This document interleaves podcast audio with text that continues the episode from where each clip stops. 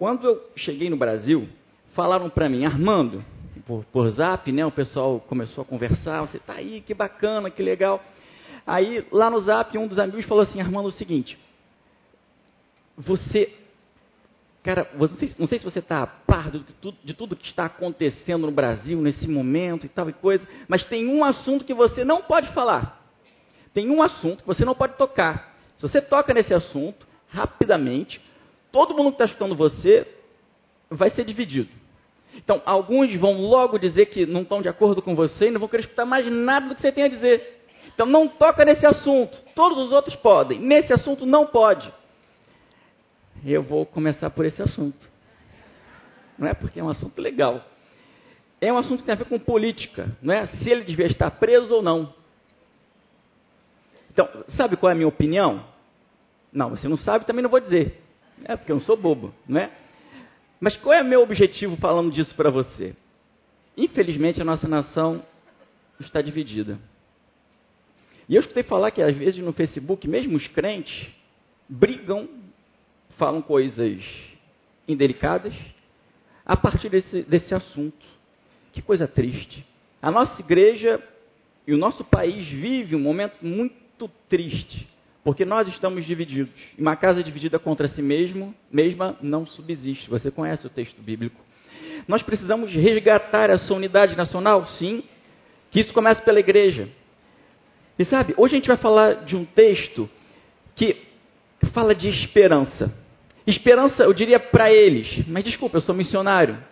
Então eu vou sempre falar que é para eles. Mas é esperança para mim, para você, para o nosso vizinho, para as pessoas que estão perto e estão longe esperança. A mensagem do Evangelho é mensagem de esperança. E é isso que nós queremos chamar você hoje. Hoje é a isso que o Santo Espírito deseja convidar você. Esse é o convite de Deus nessa manhã para você, que a sua esperança seja renovada nele, para que você possa anunciar essa esperança aos outros que cercam você, para que o Brasil seja melhor, para que o reino de Deus esteja lá entre nós. Essa é a questão.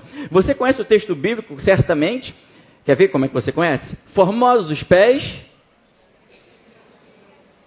a gente não está muito encontrado, a versão é diferente, mas está na ideia coletiva. Vou propor para você talvez uma, uma, frase um pouco diferente na minha versão, mas formosos os pés que anunciam o reino e a sua alegria. Formosos os pés que anunciam o reino e a sua alegria. Sabe, é, o texto é o texto de Isaías capítulo 52, dos versos 7 a 9. Está escrito assim lá. E ele vai ser projetado, imagino. Reginato me pediu o texto, isso aí. Como são belos nos montes os pés daqueles que anunciam boas novas, que proclamam a paz, que trazem boas notícias, que proclamam salvação, que dizem a Sião: o seu Deus reina. Escutem, suas sentinelas erguem a voz, juntas gritam de alegria. Quando o Senhor voltar a Sião, elas o verão com os seus próprios olhos, juntas Cantem de alegria, vocês ruínas de Jerusalém, pois o Senhor consolou o seu povo, ele resgatou Jerusalém. Meu querido, esse texto é um texto que vai começar em Isaías capítulo 40. É uma nova fase do profeta Isaías, quando ele para de falar no século 8 ali para o reino de Judá, e ele se reporta lá na frente, lá na frente, quando o povo já tinha sido levado, o povo de Judá já tinha sido levado cativo até a Babilônia. Eles tinham sido aprisionados. Eles tinham sido privados da liberdade. A nação que existia, existia um dia, não existia mais. O povo, a unidade, não existia mais. O templo, sinal da presença do Deus vivo, a esperança concreta, tinha sido destruída. Tudo que eles podiam desejar de bom, de felicidade, de alegria, tinha ruído. Eu lembro do profeta Jeremias que dizia, nesse tempo, olhando essa realidade, depois da destruição, depois do cerco e da, e da, e da, e da, e da destruição de Jerusalém, podemos dizer dessa maneira, quando o povo foi levado para a Babilônia, ele estava sentado lá, na minha linguagem, no, na, na calçada, e você conhece o texto, ele diz: Quero trazer à memória aquilo que pode me dar esperança. Porque não tinha, diante dos seus olhos, nas circunstâncias, algo que pudesse lhe trazer esperança. Tudo estava destruído. Talvez a sua vida esteja hoje assim. Ao seu olhar, Nas circunstâncias que cercam você, não há esperança. É, mas era o mesmo Jeremias que tinha dito: vão, plantem vinhas, casem-se, vocês vão ficar por lá. Esse é o plano de Deus. Ele sabia que era o projeto de Deus, mas era doído demais. E essa era a circunstância. E diante dessa circunstância triste, nós temos o texto que temos. O profeta Isaías fala: chegará um dia, e naquele momento, eu digo a vocês como são belos os montes, os pés daqueles que anunciam boas novas, que proclamam a paz, que trazem boas notícias, que proclamam salvação, que dizem a Sião: o seu Deus reina. Deus diz para você nessa manhã: o seu Deus reina. A palavra de hoje é uma palavra que nos tira do cativeiro. É uma palavra que nos resgata do cativeiro e nos mostra a esperança de um Deus que pode todas as coisas. E curiosamente, essa palavra retomada pelo apóstolo Paulo em Romanos 10, 15, ele diz lá: E como pregarão se não forem enviados? Opa, missões, fecha parênteses, ninguém escutou. E como pregarão se não forem enviados? Como está escrito: Como são belos os pés dos que anunciam boas novas. Sabe o que Paulo quer dizer aqui nesse texto, em Romanos, na epístola, na carta aos Romanos? Paulo mostra que o retorno do cativeiro, que eu acabei de mencionar, esse retorno não esgota o sentido da profecia. A profecia era maior que o profeta, graças a Deus. Era maior do que o retorno dos cativos de Babilônia. Essa profecia é para nós. O cumprimento perfeito dessa profecia se dá somente na libertação espiritual e no anúncio do reino perfeito do Cristo. Foi esse anúncio que escutamos, foi essa libertação que experimentamos. A esperança tem que estar aqui.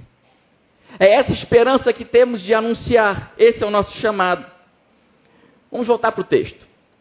Porque esse texto, na minha maneira de ver, ele é muito curioso. Ele tem lições muito ricas e pode mudar a sua vida nessa manhã. O convite da palavra para essa esperança começa lá dizendo como são belos nos montes, como são formosos nos montes. O que? O que é belo? O que é formoso, segundo o texto? Os? Os pés. Pés bonitos. Esse é um negócio esquisito para engolir. Pé bonito.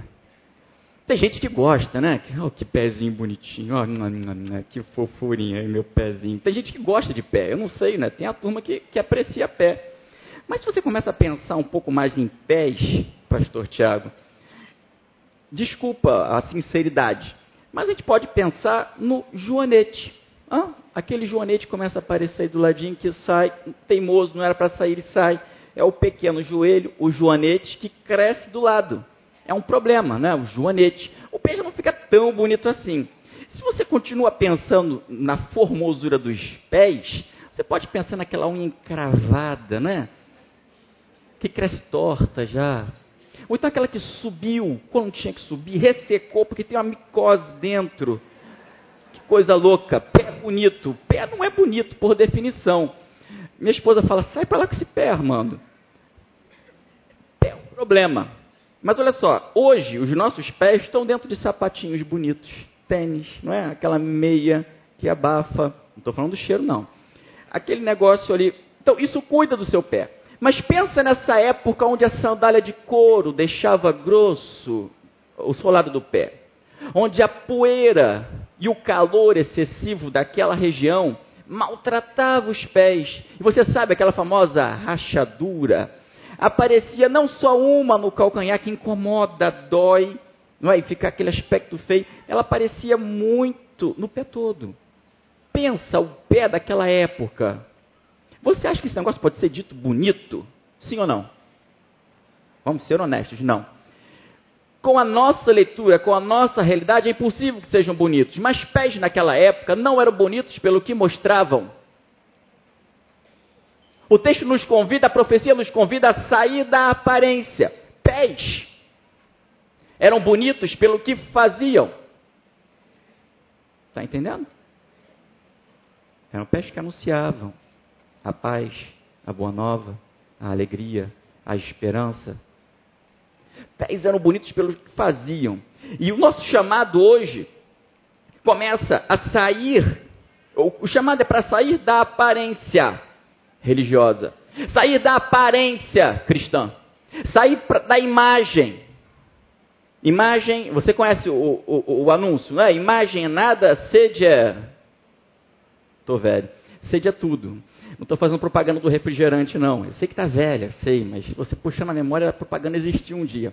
Mas a questão é, a nossa sociedade é a sociedade da imagem. O vídeo está aqui em cima. Eu esqueci o PowerPoint, culpa minha, eu sei. Não vou poder mostrar algumas imagens para vocês, mas a imagem fala hoje. O discurso precisa de frases pequenas, frases que nós podemos ver, porque nós não estamos mais na sociedade onde temos argumentos que duram uma hora para se desenvolver. A nossa sociedade é das imagens. O Instagram está aí para mostrar, as mídias sociais.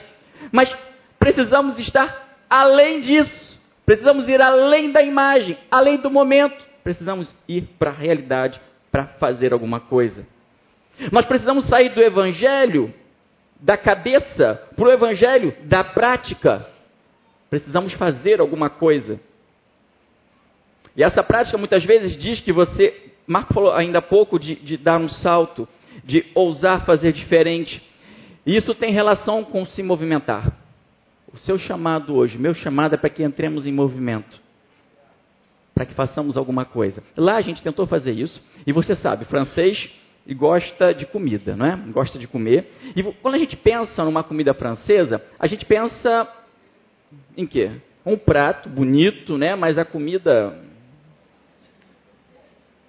Então, mas esse negocinho aqui é o restaurante 4, 5 estrelas. Uma refeição 400 euros, enfim. Mas isso não é o que o povo lá come, tá bom? Isso é o que a gente compra gourmet aqui no Brasil. Lá também. O que o, o povo come, o povo francês come, eles comem, comem.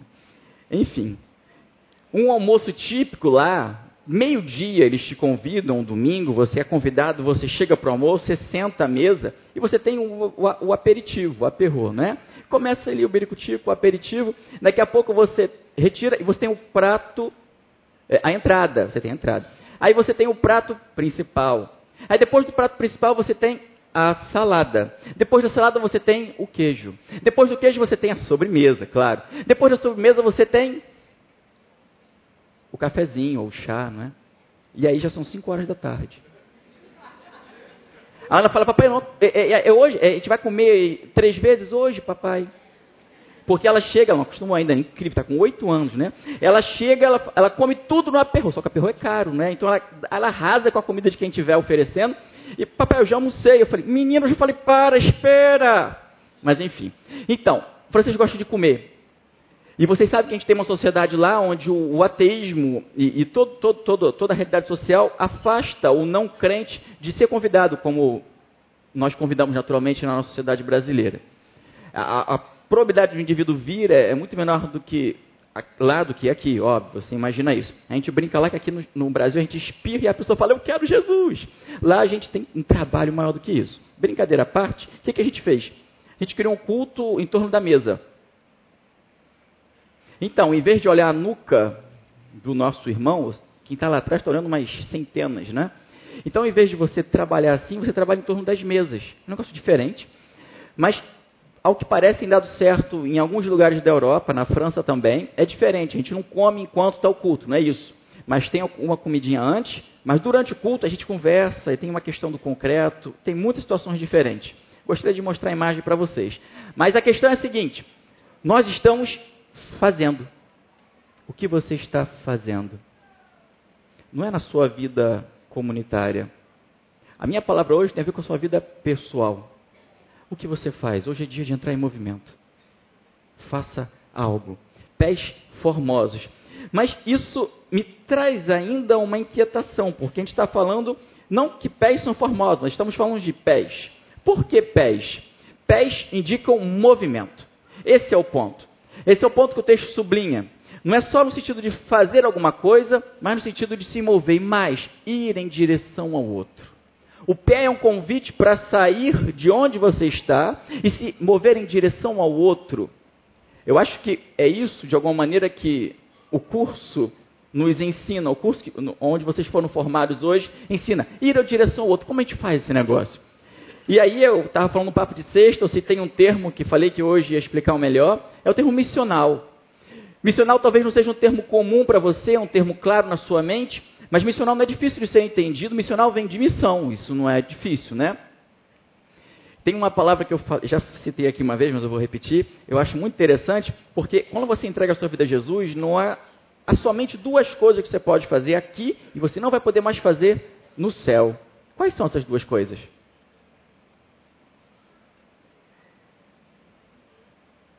Pode chutar, tem medo de errar não. Está sendo gravado, mas ninguém vai saber que foi você que falou. Evangelizar, está falando de missão, essa é boa, é legal. Mas qual é outra coisa que a gente pode fazer aqui e a gente não vai poder fazer no céu? Orar, lá a gente vai estar conversando com Deus, não é? Então vamos dizer que é oração. O que a gente tem aqui não vai poder ter lá. Hã? Anunciar o evangelho, pregar, é, é a mesma coisa. É evangelizar, primeira coisa. Qual é a segunda coisa que não entra no céu?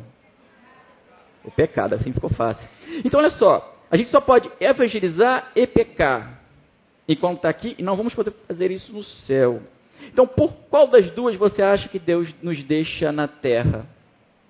Para pecar um pouquinho mais ou para evangelizar? Pois é. Missional é fazer a missão para a qual fomos chamados, a missão para a qual fomos deixados aqui nessa terra. Isso é ser missional. Mas um pouco mais do que isso, é ser missionário onde você está. Não é criar uma agenda nova, não é disponibilizar seu tempo, colocar de lado para dedicar à evangelização. Isso é bom, é importante, mas é mais do que isso. É evangelizar, viver a missão enquanto você vive a sua vida. É uma vida que, na verdade, é a missão em prática. Se você pode, por exemplo, tem gente que tem essa liberdade de trabalhar fora do escritório e trabalhar onde tem pessoas, você faz. Se você tem a oportunidade de ir na padaria, não de carro, mas a pé, você faz. Quem sabe no meio do caminho você não encontra uma pessoa, você dá bom dia, rola aquele sentimento. Não, não estou falando para jovens. Mas você tem uma amizade, você constrói alguma coisa diferente ali. Esse é o ponto. É uma vida que busca o contato com o próximo. Não estou dizendo que você vai ter que pedir açúcar emprestado para o vizinho para fazer amizade com ele. Você pode fazer isso. Quantos aqui moram em prédios? Legal, obrigado, gente. Quem, não mora, em, quem mora em prédio tem uma, uma tentação moderna, que é de não conhecer o vizinho. Você tem, num prédio mediano, 10 andares, vão ficar por baixo, quatro apartamentos por andar, você tem 40 famílias que moram naquele prédio, e a gente conhece 3, 4, 5 famílias. Você está no mesmo prédio. Mas como a gente não tem o hábito de ser missional, de misturar a missão com a vida, a gente fica parado nesse negócio. A gente podia simplesmente fazer biscoito em casa e oferecer como a amizade de vizinhança, bater no vizinho, eu queria só oferecer isso aqui, a gente não se conhece, está no mesmo prédio, e é bacana, a gente divide espaço, por que não? É simples. E é uma ponte para amizade. Ser missional. Por exemplo, a gente lá, você sabe, talvez que a França, ela, ela, ela vive em função da, das associações, não é? A gente chama, são as ONGs daqui do Brasil. E dentre essas muitas, a gente está numa cidade hoje, chama, que se chama Montmelian. Nessa cidade a gente tem só 4 mil pessoas, não tem mais do que isso. Mas ela é a capital social de uma região de pequenas cidades, às vezes de 500 habitantes. Tá? A França é assim, ela tem cidades bem pequenas em relação às nossas no Brasil. E ela é a capital, a nossa cidade, desse trecho de 40 mil pessoas. E ali a gente está plantando a igreja. Então ali a gente tem muita associação. Uma delas, um clube de futebol. Tá? É, queria mostrar para vocês a foto do Davizinho jogando. Parece até que sabe jogar, não é? Na foto, ele está fazendo uma pose, mas ele não joga nada ainda. Ele está lá embaixo, posso falar. Mas o que acontece? O Davi é de 13 de janeiro. Passaram só 13 dias para ele ser inscrito, começar a jogar bola nesse ano. Eu sou brasileiro ainda, né? Graças a Deus. Cheguei lá e falei, sabe como é que é? O menino é brasileiro. Ah, ele joga bola. Ele vai jogar, pelo menos, a gente tem esperança. Mas o menino é brasileiro. Ele é canhoto, canhoto de tudo. Mão, perna, braço, cabeça, ele é todo canhoto. E eu vou acompanhar, eu vou ensinar. É, só, são só 13 dias. Ah, canhoto, brasileiro. Tudo bem, tudo bem, ó. não tem problema não, vamos lá. Francês, me deixaram, bacana isso. Né? Vamos lá, faz, joga. Eu faço meu papel de pai e acompanho o Davi no futebol. Né? Eu estou, presente com ele, estou brincando com ele, a gente discute sobre isso. Mas enquanto ele joga, eu fico do lado de fora da grade, onde tem quem? Isso é ser missional. Você faz o que você tem que fazer, Você cumpre o seu papel, mas você aproveita as oportunidades para conhecer pessoas e evangelizar. Nessa, a gente está lá nessa cidade há seis meses. Já, já tivemos franceses que vieram à nossa casa, nós fomos à casa deles. E assim acontece. Ser missional, essa é a ideia. A Ana, ela faz ginástica lá e os pais também lá. É uma coisa de louca, a quantidade de amizade que a gente pode fazer.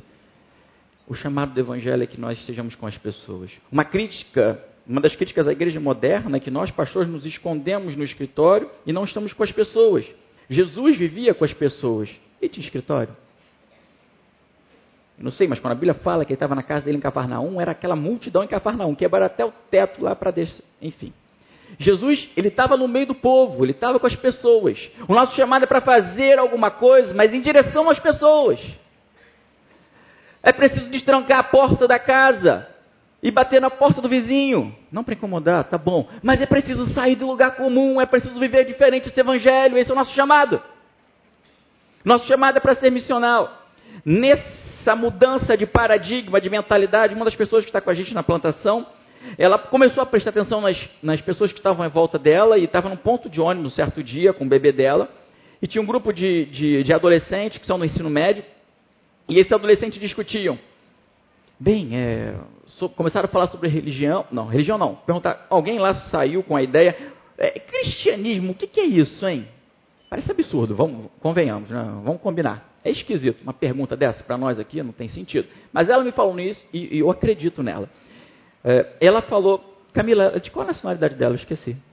De onde ela vem? É Porto Rico? Mas é da América Latina. Quando a Camila lembrar, se ela lembrar, eu falo para vocês. Não, não é não. Mas ela, ela é latina. Ela está na França há 20 anos, casada com um francês e tudo mais. Ela foi estudar e ficou. Talvez algum jovem queira estudar e fique lá, né? Talvez seja oportunidade.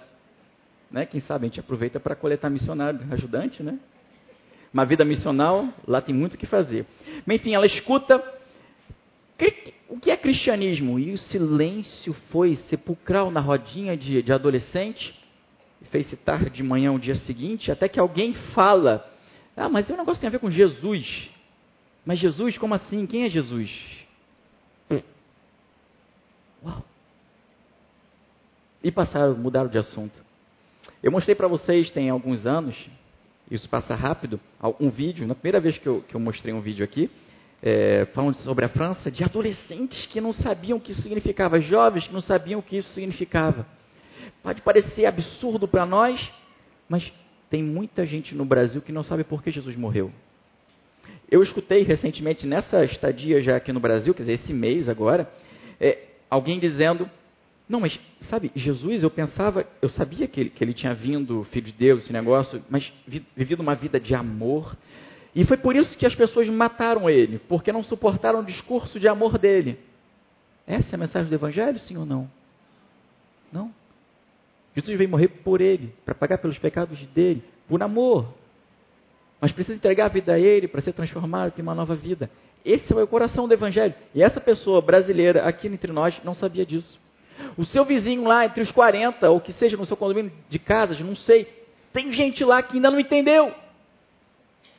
Nós somos chamados para isso, para ter pés formosos, pés que fazem alguma coisa, mas que essa coisa é um movimento em direção ao outro.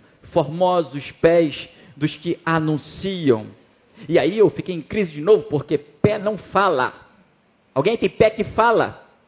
Tem um pé que fala aí? Conversa com ele, faz pergunta e vê se ele vai responder. Eu conheço sapato que fala, não é? É horrível, quando chove, então, ele falando, é um problema, de, aquela boca de jacaré no sapato. Mas além do sapato tênis que fala, não tem pé que fala. Mas o texto fala, o texto mostra um pé que fala. Lembra que o pé é formoso pelo que ele faz, e o que ele faz é que ele se comunica.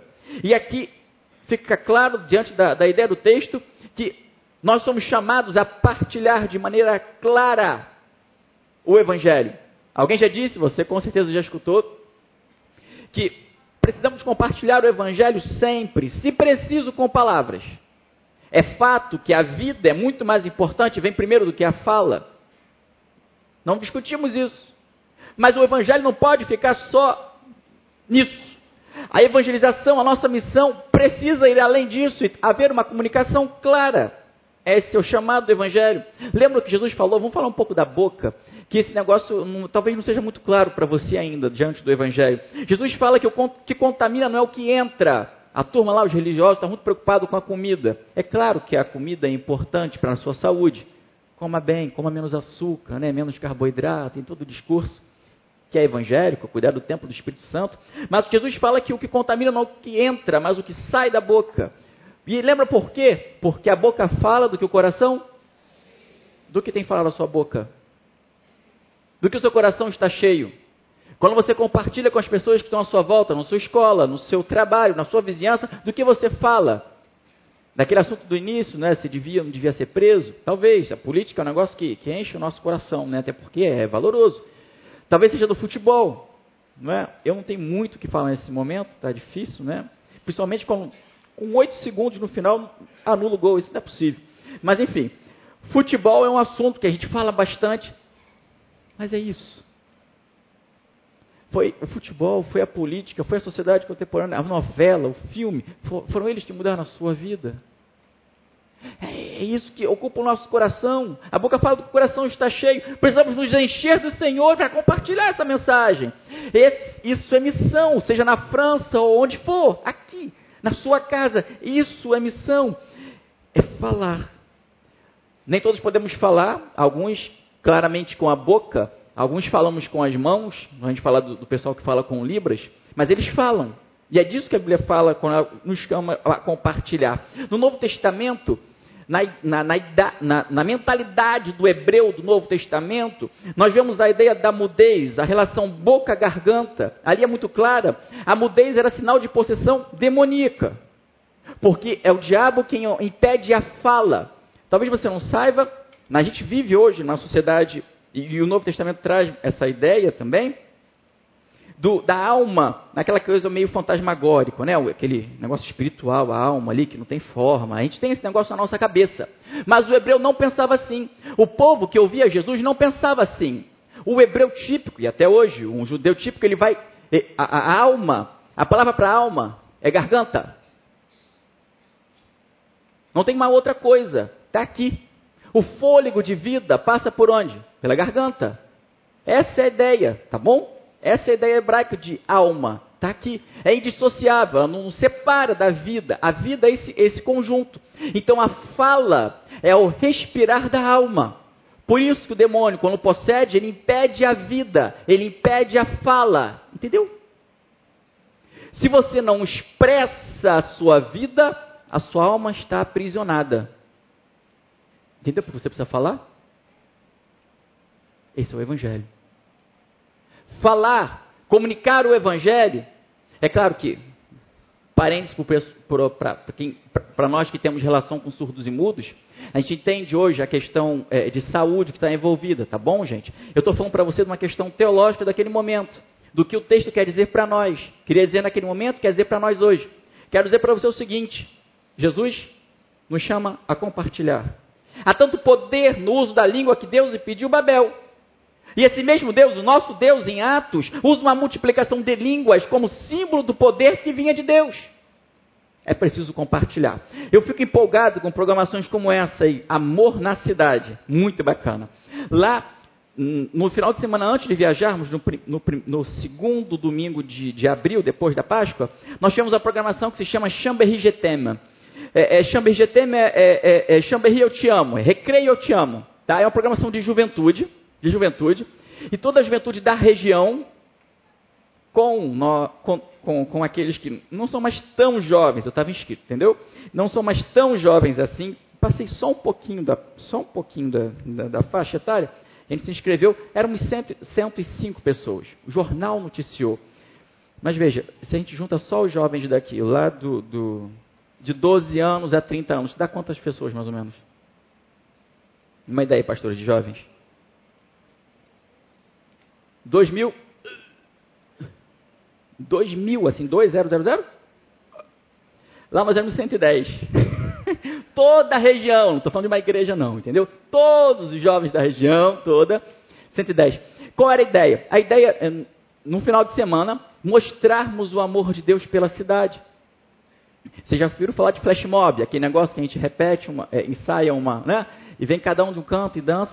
E ali a turma dançou. Eu confesso para vocês, todo mundo que estava de camisa azul lá no projeto, a camisa lá era azul, dançou. Eu fui uma das poucas exceções. Sabe como é que é? A gente tem que tentar. Eu tentei, mas na hora de fazer o negócio lá, pisei no meu pé. Eu falei, não, esse negócio de dançar não dá para mim. Mas eu estou aqui orando por vocês. Cada um tem que ficar na sua, né? Dançar não era. Mas eu estava lá. O que, que, a gente faz? A gente vai a, a asilos, falado naquele mesmo dia, asilo, casas de acolhida de imigrantes. Muitos não falam francês, então a gente tem que falar inglês naquele momento. É, nós fizemos é, limpeza de rua, de praça pública trabalhando na cidade. Nós, nós fizemos espetáculo de rua, trabalho com crianças, N coisas. Uma maneira de mostrar o amor pela cidade. É isso que vocês fazem um pouco com, com o amor na cidade, não é? Então participe desse negócio, isso é fantástico. Mas isso é a comunidade. É a comunidade. Você é chamado para fazer isso na sua casa. Pés formosos que anunciam, que se expressam. O que eles anunciam? O texto que lemos diz lá como são belos nos montes os pés daqueles que anunciam boas novas, que proclamam a paz, que trazem boas notícias, que proclamam salvação, que diz a, Senhor, a Sião, o seu Deus reina. O conteúdo da nossa mensagem, ele é vasto, está lá, é paz, são as boas novas. Eu queria ficar nesse trecho, que dizem a Sião, o seu Deus reina. Sabe, a compreensão que Abraão tinha de Deus não é a mesma que nós temos. A compreensão que Abraão tinha de Deus não era a mesma que Davi tinha. Quando a gente, estuda um pouquinho a compreensão de Deus na Bíblia, a gente vê que, a gente chama isso de enoteísmo, o nome não faz muito sentido, mas não tem importância.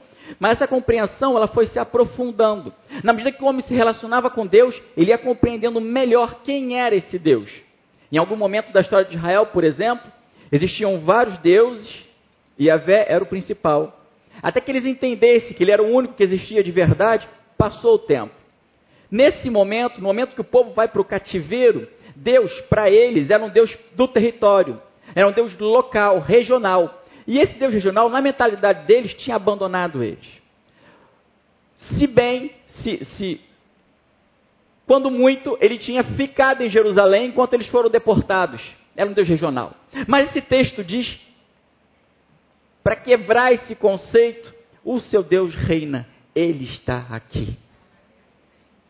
Se vocês estão pensando que Deus não está mais com vocês, se vocês pensam que Deus não se importa mais com vocês, que esqueceu vocês, que escolheu um outro povo, que abandonou vocês, esqueçam essa ideia. Deus está aqui e Ele traz você de volta do cativeiro, Ele traz você de volta da prisão onde você está, do seu, da sua infelicidade, para dar para você a paz a alegria, a bênção. Deus está aqui.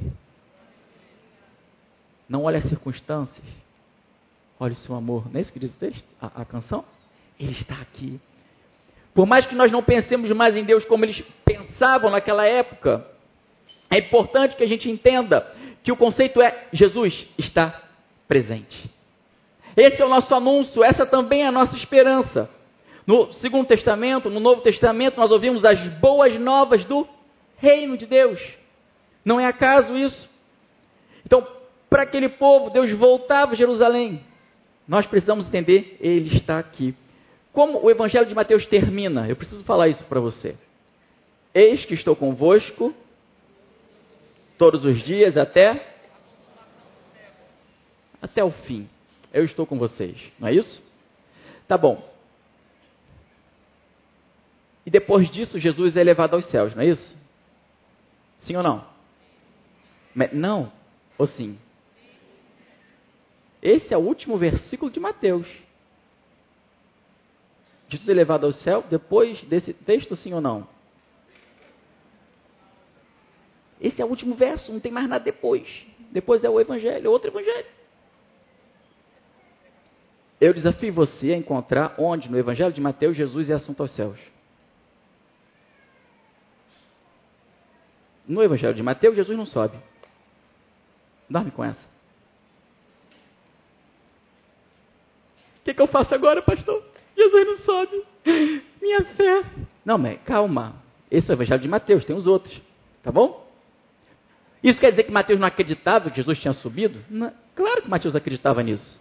O ponto não é esse. Por que Mateus, guiado pelo Espírito Santo, escolheu não mencionar isso no Evangelho dele? Esse é o ponto. Lembra do povo judeu? Mateus escreve a quem? Judeus. Não é? Você sabe, os judeus. Os judeus esperavam um Messias terreno, um rei terreno que pudesse libertá-los do poder da escravidão romana. Um rei que fosse lá, que estivesse presente. Um rei que pudesse liderá-los na missão que haveria recebido do Pai. Olha o que eu estou dizendo para você. Mateus sabia disso. Sabia também que Jesus não era esse rei que eles imaginavam. Mas Jesus tinha assim uma missão. Mas Jesus tinha assim um reino a liderar. Mas Jesus era assim o Messias. E Mateus termina dizendo: Eis que estou, que continuo convosco todos os dias até a consumação dos séculos. Pescou? O rei está aqui. Ele não nos abandona. Tá bom? Eu vou dar um passo além. Se você volta três versos no Evangelho de Mateus, ide por todo mundo, a toda, fazendo o que depois? Em nome do Pai, do Filho e do Espírito Santo e ensinando, ensinando a quê? A guardar ensinando a obedecer.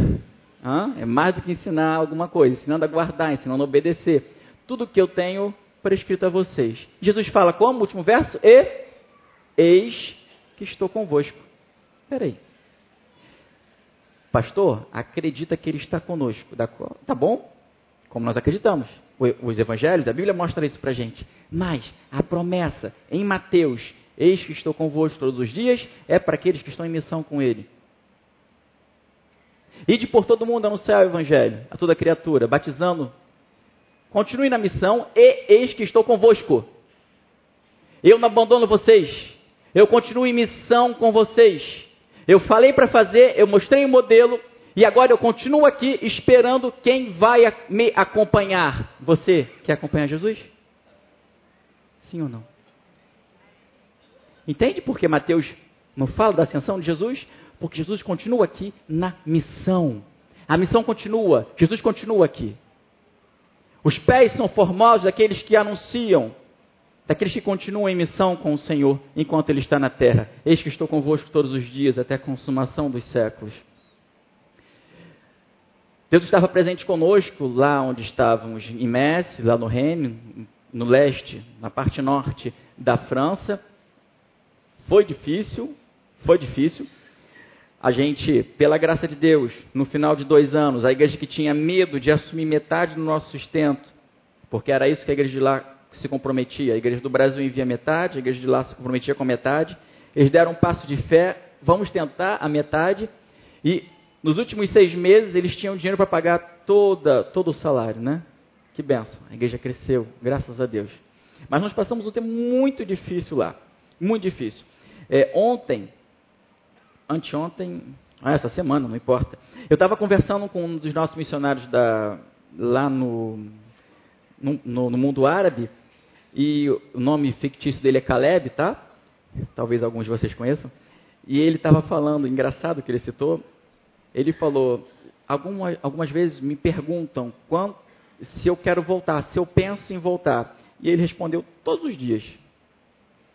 Eu falei, ah, eu sou normal. Ali atrás o Tuta falou para mim, e aí, pastor, como é que está lá a França? Está legal, está bacana? Ba... Ih, pensa em voltar? Porque eu escuto um outro dizendo, né? Aí eu contei isso para ele, eu falei, olha, não pensa em voltar todo dia igual o Caleb, né? Mas dia sim, dia não. É engraçado, a gente tem amigo que foi para a França, que tinha um sonho de ir para a França. Eu tenho um amigo, eu não vou falar os países que ele passou, mas ele passou em um, dois países da América Latina, um, um outro na África e um outro na Ásia. Ele, ele coordenou campo, e ele tinha um sonho de ir para a França, e hoje ele está na França. Eu falo os nomes dos países para não né, identificar. Mas enfim, hoje ele está na França. Ele tinha um sonho de ir para a França, ele falou isso para a gente. Nós não tínhamos o sonho de ir para a França, nós estamos na missão. Mas, então, mas Deus viu a, a, a dificuldade que tínhamos e fomos lá. Fomos para onde estamos agora. Estamos há seis meses na região de Savoie. É, Para quem gosta de neve, a região dos Alpes, que tem o lado dos Alpes suíços, nós estamos no lado dos Alpes franceses. Então, se você quer ir na nossa casa, a porta está aberta, não todo mundo junto, por favor. Não tem como, mas se não tem um quartinho lá, é caro, se você conseguir chegar lá, a gente está de porta aberta esperando você. Vale a pena, tem passagem de 1.500 euros, não faça isso de nunca, mas procure até encontrar 400, 450 dólares, dá no mesmo, né? Isso existe, a gente vê agora com preço desse. Mas enfim, Deus viu, Jesus está conosco. Tudo que você sofre na missão, Ele vê, Ele te acompanha, Ele nunca te abandona. Ele nunca te abandona, Ele está com você. Formosos os pés que anunciam, formosos os pés que anunciam o seu Deus reina. Para terminar, eu acho muito bonito que a Bíblia nos diz que ele nos dá um canto de alegria. Ele diz: Quando o Senhor voltar a Sião, elas o verão com os seus próprios olhos. Juntas cantem de alegria vocês, ruínas de Jerusalém pois o Senhor consolou o seu povo, ele resgatou Jerusalém. Juntas cantem de alegria vocês, ruínas de Jerusalém. A imagem são de torres que vigiam ainda uma cidade destruída, arruinada. Talvez você se sinta assim. E ela diz: cantem de alegria, a esperança voltou. Você não precisa mais chorar, ficar trancado na sua escuridão espiritual, emocional. A esperança está aqui. O choro pode durar uma noite, mas a alegria virá pela manhã. A alegria virá pela manhã. Então, esperança, tenha esperança.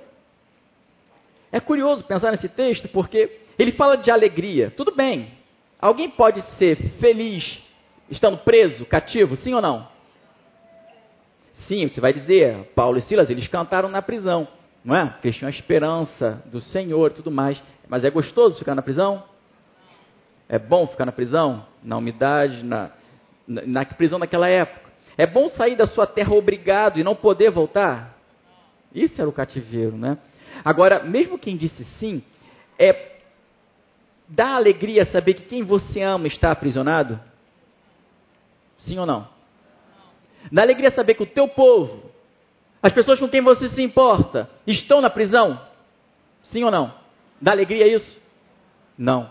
Então era óbvio, é, é, é compreensível a ideia. Cantem de alegria, o cativeiro está acabando. Certo, gente? Sim ou não? É fácil entender isso. Bem, mais ou menos. Lembra de Jeremias? Plantem vinhas, construam casas, casem-se, deem casamento. Será que em 70 anos, um pouco mais, porque durou um pouco mais, nesse tempo, será que o povo se casou, sim ou não? Será que deram as filhas e os filhos em casamento? E nós conseguimos pensar numa festa de casamento sem alegria? Sem, sem, sem um, um vinho lá para regar a alegria deles? Não, naquela época, não, de forma alguma. Os casamentos tinham festa, muita festa. Mas espera aí, o povo tinha festa, mas estava cativo. Como é que combina isso tudo na cabeça da gente? Não é difícil, não é difícil. Não é difícil que o profeta possa ainda dizer: cantem de alegria agora, porque agora vocês vão ter a verdadeira alegria. Sabe, a nossa vida explica para gente isso. Sabe quando você vive a sua vida e você não quer pensar muito na dificuldade? O nosso povo brasileiro tem uma, tem uma, tem uma força muito grande, ao mesmo tempo pode ser uma fraqueza, mas uma força de esquecer os problemas. Vai para a rodinha do bar no fim de semana, vai beber um pouquinho e vai esquecer o problema. A gente para para ver o futebol, o mundo está desabando na sociedade brasileira, mas a gente para para ver o futebol e a gente fica ali, né? A gente torce, fica feliz. Quando torce pelo Flamengo, fica mais feliz, né? por outros, fica menos feliz. Enfim, isso depende. Brincadeira à parte, nós temos essa capacidade. A gente esquece a realidade. E para casar e ser feliz não é difícil. Para esquecer a realidade de que eu estou afastado do meu Deus, não era tão difícil assim. E às vezes a gente quer esquecer a realidade, mas Deus nos chama hoje a aprofundar e ver a miséria do nosso povo. Ver talvez a nossa própria miséria. Sair da alegria que é superficial e entender que é só na verdadeira liberdade espiritual. É na verdadeira, na verdadeira vida do reino de Deus onde a alegria real existe. Cantem de alegria. Esse é o chamado para aquele que vive a esperança. E aqui eu quero terminar. Formosos pés que anunciam o reino, a presença e a sua alegria. Quero convidar você, nesse momento, meu querido, a Eu, eu gostaria de mostrar para vocês um vídeo, mas não vou poder mostrar. Só queria perguntar a vocês um negócio. A gente lá não tem, não tem salão de culto em Montmelian. Eu sou pastor na cidade de Chambéry. Nós trabalhamos com a juventude, como eu falei, por exemplo, Chambéry GTM. E eu, a gente planta também uma igreja na cidade de Montmelian, onde a gente está. Né? É isso. São essas três coisas que a gente faz lá nesse momento.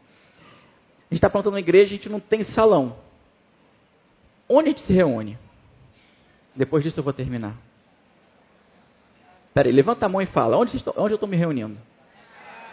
Nas casas? Não. A gente reúne também nas casas, porque tem célula, tá bom? Mas o culto de domingo a gente faz onde? Peraí, levanta a mão e fala. Eu escuto blá, blá, blá, blá, não entendo nada. Na rua? Não. No restaurante? Não. Mamão, por favor. Vamos lá, gente, ideia. Onde a gente se reúne? Na praça, não. No cemitério também não. Olha, que podia ser, né? Se o cemitério fosse no, no, lugar mais baixo da cidade, até mais espaço público não ia poder anunciar. Na escola, não. No shopping, lá, lá não tem shopping, esse negócio de shopping. Hã? Na rodoviária, não. Lá só tem gar de trem.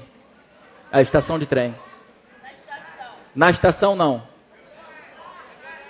No estádio, não tem estádio. Não, não. É, mas estádio é uma boa ideia, viu? A associação, a gente podia falar com eles. Mas não, não. Até porque no inverno, está lá no, na graminha, não faz muito sentido. Hã? Teatro? Não, não é. Espaço público a gente não tem condição de entrar. Fala alto. Galeria de arte, não. Ó, vocês vão ficar muito tempo aqui, vão ter dificuldade imensa para saber. Imensa, podia ter oferecido uma bala, perdi a oportunidade. Sabe onde a gente se reúne? Na sala da paróquia católica.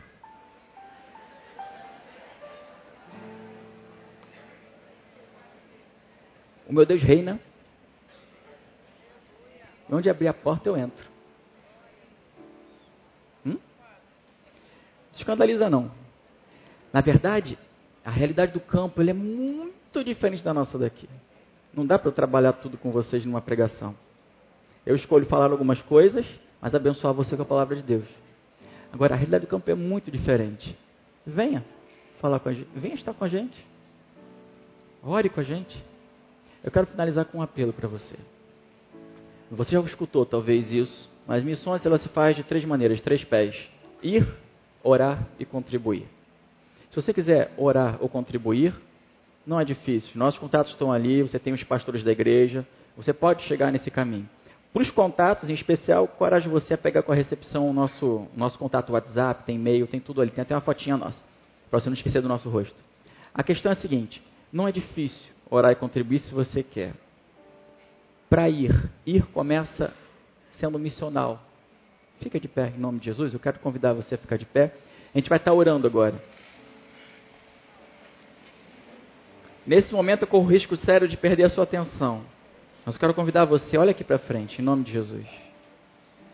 Olha para cá. Sobre ir. Ir. Isso começa na sua vizinhança. Talvez isso vá se concretizar lá no campo. Um projeto missionário, viagem missionária, uma visita à nossa casa. A gente está aberto para isso. Faz contato no WhatsApp, só marcar. Agora, convido você a fechar os seus olhos. Eu não vou convidar você a vir à frente. Nosso tempo já passou um pouco. A gente vai cantar uma canção agora com Miqueias. Miqueias, qual é a música que a gente vai cantar? A música se chama Eu Tenho um Chamado. Você sabe, Jesus, no Evangelho de Mateus, ele fica aqui de maneira muito objetiva para nos mostrar que nós temos um chamado. chamado a continuar a sua missão, a missão dele com ele, ele nos toma pelas mãos. Nosso chamado hoje é para fazer algo,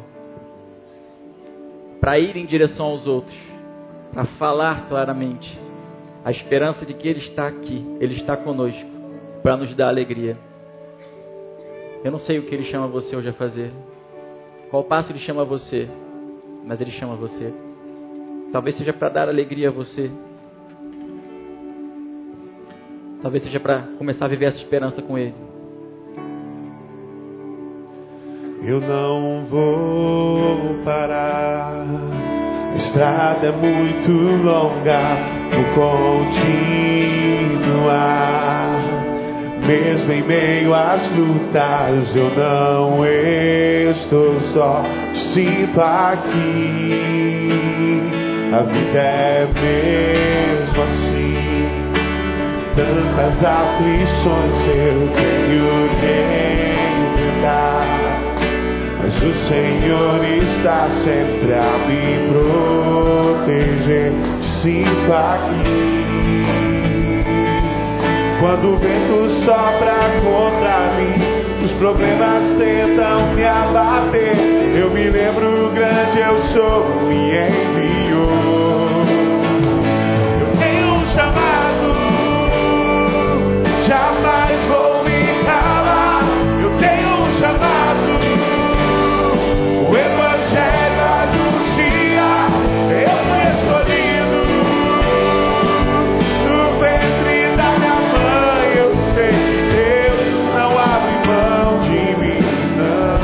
Eu tenho um chamado. Eu tenho um chamado, jamais vou me calar. Eu tenho um chamado, o Evangelho anuncia. Eu fui escolhido no ventre da mãe. Eu sei que Deus não abre de mim. Feche seus olhos. Você tem essa convicção no seu coração. Deus falou com você hoje, falou com você hoje para ter pés formosos, para sair de onde você está, para se movimentar, para ir em direção ao outro. Você precisa dizer sim a isso. Você precisa finalmente abraçar essa missão para a qual você foi chamado. Foi isso que Deus falou com você hoje. Não resista ao Espírito de Deus. Não faça isso com a sua vida. Não escolha um caminho que te traz infelicidade. Corra para os braços dele. Venha viver a missão com ele. Ele está aqui. Eis que estou conosco. Não lá, não longe, mas aqui. Com aqueles que querem estar comigo em missão. Você quer estar com ele em missão? Seus olhos estão fechados. Nós não vamos nos mexer muito nessa manhã.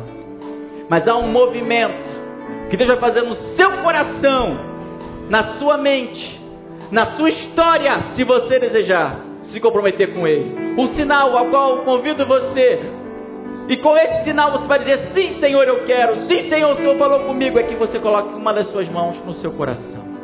Esse é o seu sinal. E com esse sinal você diz: Senhor, eu te dedico o centro da minha vida. Eu te dedico a minha história, o meu futuro, que não está mais nas minhas mãos, Senhor. Agora está nas tuas.